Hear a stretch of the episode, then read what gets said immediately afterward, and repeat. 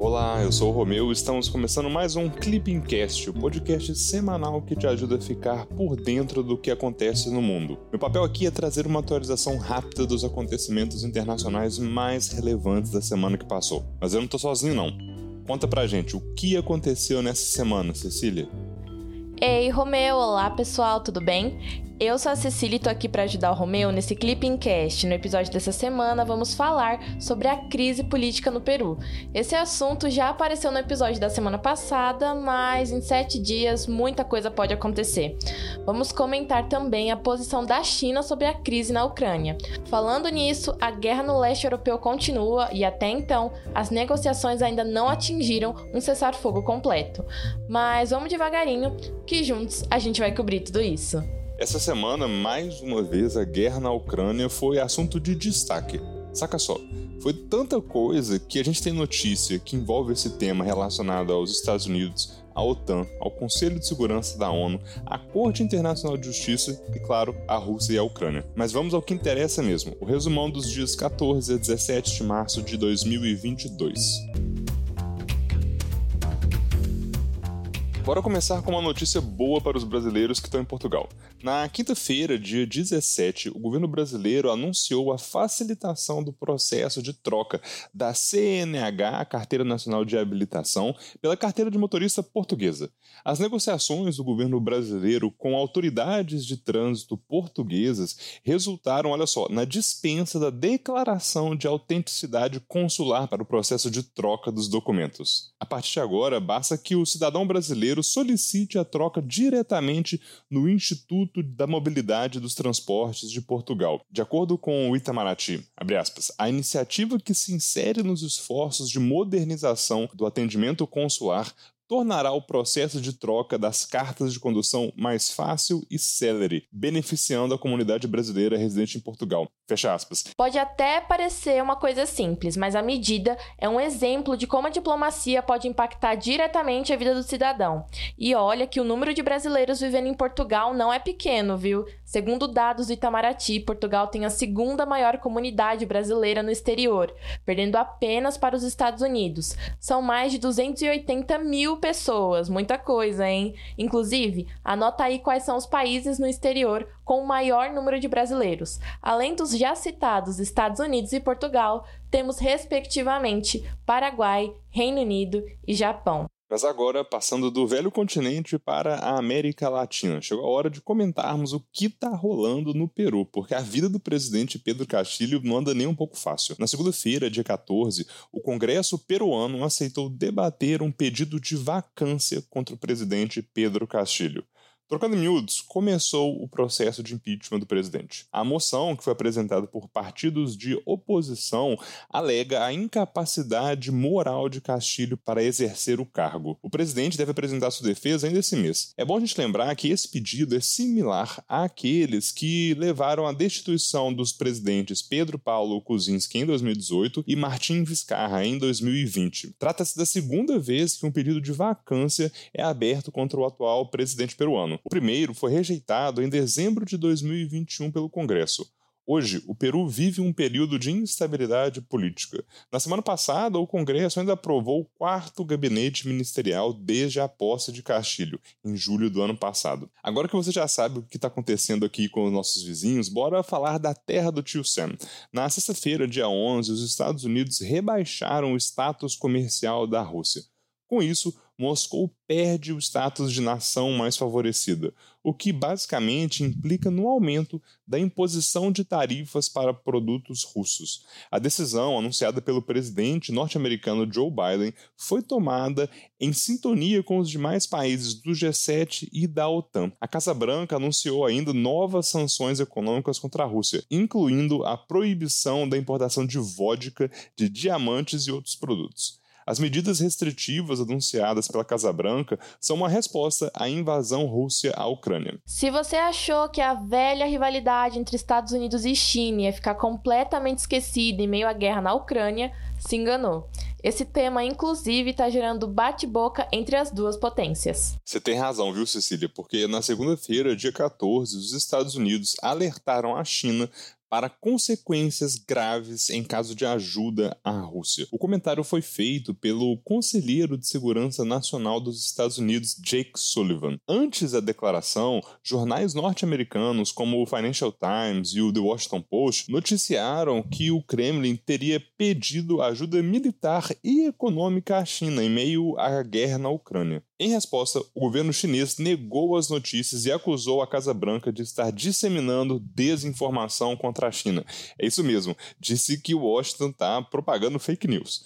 Durante a semana, Pequim ainda afirmou que não faz parte da crise e que, em razão disso, não quer ser afetada pelas sanções dos Estados Unidos. Ou seja, jogou o corpo fora, não é comigo. Desde o início da guerra na Ucrânia, a China tem adotado uma posição relativamente ambígua. Pequim se opõe e critica as sanções impostas à Rússia, só que a China também tem demonstrado preocupação com a escalada do conflito, além de apoiar as negociações de paz. Mas olha, se os Estados Unidos estão criticando a China de talvez cogitarem dar auxílio militar à Rússia, eles estão efetivamente auxiliando a Ucrânia, porque na quarta-feira, dia 16, a Casa Branca anunciou um novo pacote de ajuda militar para o governo de Kiev. O plano consiste no envio de 800 milhões de dólares em equipamentos militares como drones e sistemas antiaéreos.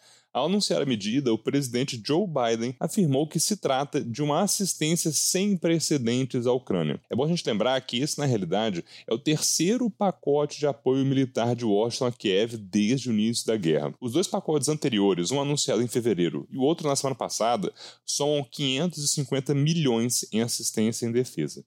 Além disso, o pacote foi divulgado logo após o presidente da Ucrânia, Volodymyr Zelensky, discursar ao Congresso dos Estados Unidos por meio de uma videoconferência. Em sua fala, o presidente ucraniano reforçou o pedido de uma zona de exclusão aérea no território ucraniano. Só que a proposta já foi rejeitada pela OTAN com a justificativa de que poderia levar a uma escalada ainda maior do conflito. Como a gente vem comentando nas últimas semanas, a guerra na Ucrânia tomou proporções inimagináveis. E é claro que as discussões sobre esse conflito estão envolvendo diversos atores. Dá para citar a OTAN, a OTSC, a União Europeia, a ONU e muito mais. Além de diversos atores, também temos diversos temas. Olha só, segurança, questão migratória, questão nuclear, enfim. Se eu for citar tudo, vou passar um tempão aqui falando. Mas olha só, a próxima notícia vai envolver especificamente o Conselho de Segurança da ONU e o tema é armas químicas e biológicas. Pois é, Cecília, essa daqui pegou muita gente de surpresa e não tem como a gente traçar alguns paralelos com relação às acusações que os Estados Unidos faziam lá em 2001, 2002, né, é, em relação ao Iraque, dizendo que eles possuíam armas de destruição em massa. Na sexta-feira, dia 11, a Rússia acusou os Estados Unidos de usar o território ucraniano para realizar testes de armas biológicas. As acusações ocorreram durante uma sessão extraordinária do Conselho de Segurança da ONU, realizada a pedido de Moscou para discutir a possível existência de um programa de armas químicas e biológicas na Ucrânia. De acordo com o embaixador russo na ONU, existem cerca de 30 laboratórios dedicados ao desenvolvimento dessas armas que são apoiados pelo governo dos Estados Unidos. O diplomata russo afirma ainda possuir provas que comprovam as suas acusações. Por sua vez, Washington negou com veemência as acusações e declarou que Moscou está utilizando de uma bandeira falsa. A embaixadora dos Estados Unidos na ONU afirmou ainda que a Rússia tem um histórico de acusar outros países de violações que, na realidade, são cometidas pela própria Rússia. A questão das armas químicas é bem complexa. Existe até uma organização destinada a esse tema, a Organização para a Proibição de Armas Químicas. É um órgão de implementação da Convenção de Armas Químicas, que é um acordo importantíssimo que entrou em vigor em abril de 1997. A organização tem 193 Estados-membros e supervisiona o esforço global para eliminar de forma verificável e permanente as armas químicas. Inclusive, seus Estados-membros compartilham o objetivo coletivo de evitar que a química nunca mais seja usada para a guerra, fortalecendo a segurança internacional. Para atingir esse objetivo, a convenção ela conta com quatro disposições principais. Dá uma desacelerada aí no podcast e anota. Olha só, a primeira é destruir todas as armas químicas existentes sob verificação internacional da organização. A segunda é monitorar a indústria química para prevenir o ressurgimento de armas químicas. A terceira é prestar assistência e proteção aos Estados-membros contra ameaças químicas. E a quarta e última é fomentar a cooperação internacional para fortalecer a implementação da Convenção e também promover o uso pacífico da química. Em meio a tudo isso, é claro que a gente também teria mais sanções, só que dessa vez elas foram impostas pelo outro lado. Na terça-feira, dia 15, 2015, a Rússia impôs sanções contra autoridades norte-americanas. A lista inclui inclusive o presidente Joe Biden, o secretário de Estado Anthony Blinken e outros funcionários do alto escalão da Casa Branca. De acordo com o Ministério das Relações Exteriores da Rússia, a medida é uma resposta às sanções dos Estados Unidos contra autoridades russas em decorrência do conflito na Ucrânia. No mesmo dia, os Estados Unidos ainda sancionaram aliados do presidente Vladimir Putin, entre eles o presidente bielorrusso Alexander Lukashenko. A União Europeia, como de costume, seguiu os Estados Unidos e aprovou novas sanções contra o Kremlin. Mas olha, agora vamos falar rapidinho sobre o tema de direito internacional. Na quarta-feira, dia 16, a Corte Internacional de Justiça ordenou a suspensão imediata das operações militares da Rússia na Ucrânia. Em fevereiro, logo depois do início do conflito, Kiev apresentou o caso contra a Rússia à CIJ,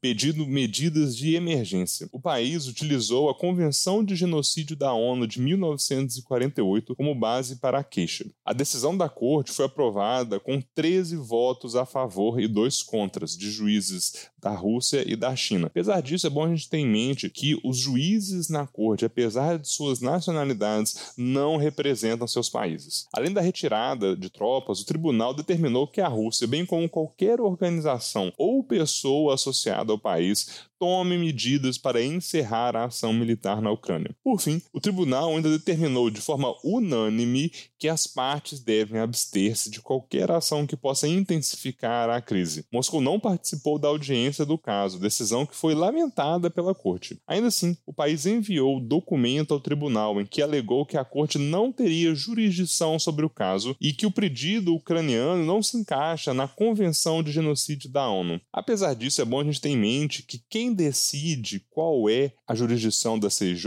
é a própria CIJ. E também que essa decisão é vinculante, ou seja, ela gera obrigações internacionais. Em meio a todas essas notícias, nós temos uma coisa muito importante para lembrar.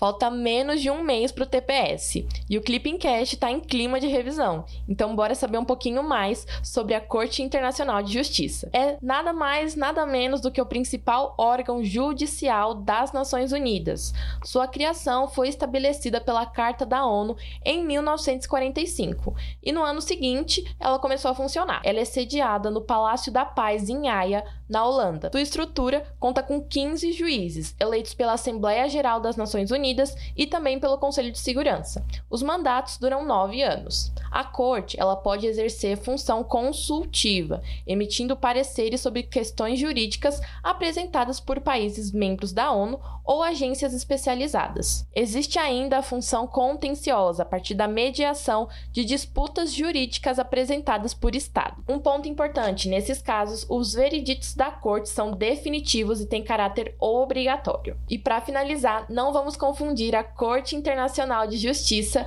com o Tribunal Penal Internacional, que também é conhecido como Tribunal de Haia, devido à sua localização.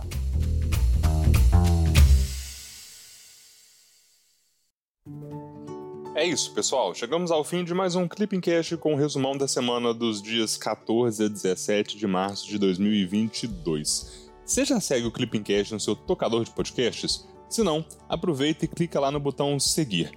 Assim você não perde nenhum episódio. Falando nisso, o que, que, você achou desse daqui? Manda mensagem lá pelo nosso Instagram, o arroba A gente quer melhorar e a opinião de vocês é fundamental. Até semana que vem, tchau, tchau.